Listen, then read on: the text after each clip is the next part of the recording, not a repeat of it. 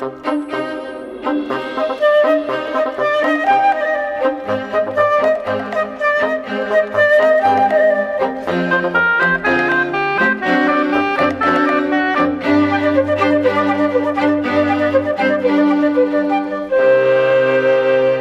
Mistério biológico. Como é que as células e os organismos têm uma espécie de régua e compasso que definem o tamanho e a forma que devem ter?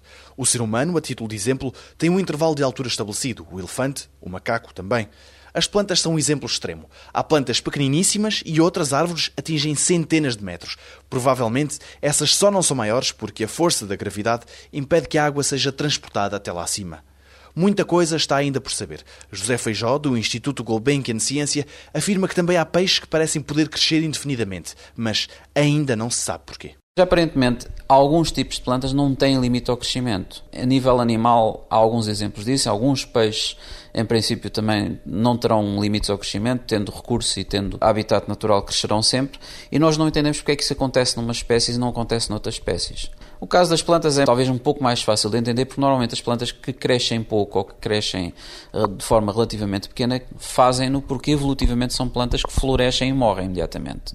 Agora, a maior parte das plantas que de facto não, não têm esse tipo de estratégia evolutiva, ou seja, que têm longos ciclos de vida e que podem dar flores vários anos seguidos, normalmente têm capacidades de crescimento que no caso das árvores não têm aparentemente limites. É óbvio que é uma grande questão saber porque é que umas têm e outras não têm. Ou seja, o que é que regula a dimensão dos corpos? Qual é a estrutura da informação que circula dentro de um organismo para que o organismo saiba, olha, já cheguei à dimensão certa, para. E outros organismos não, continuem a crescer.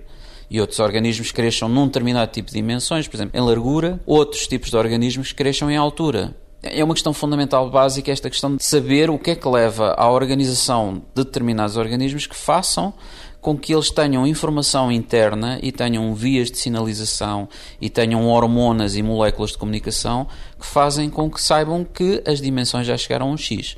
Claro que grande parte desta regulação, isso sabemos, é, esta informação circula sob a forma de hormonas.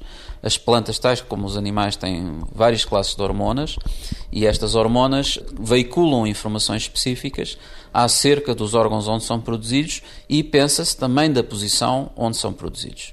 Agora, como é que esta informação toda depois chega às diversas partes, é processada e se entende como é que esta mensagem dimensional circula, é, é um mistério da biologia para o qual nós não temos respostas e que é um mistério fascinante, sem dúvida. Amanhã, no 125 Perguntas sobre Ciência, porquê é que sonhamos?